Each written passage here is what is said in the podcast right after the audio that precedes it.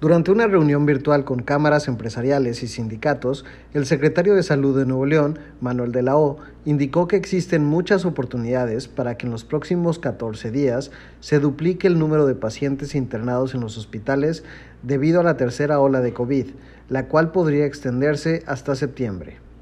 Asimismo, el gobernador de Nuevo León, Jaime Rodríguez, compartió que por el momento no hay intención de implementar restricciones en la economía. Sin embargo, pidió que las empresas y negocios tuvieran una mayor participación con las restricciones, ya que algunos no están cumpliendo al 100%.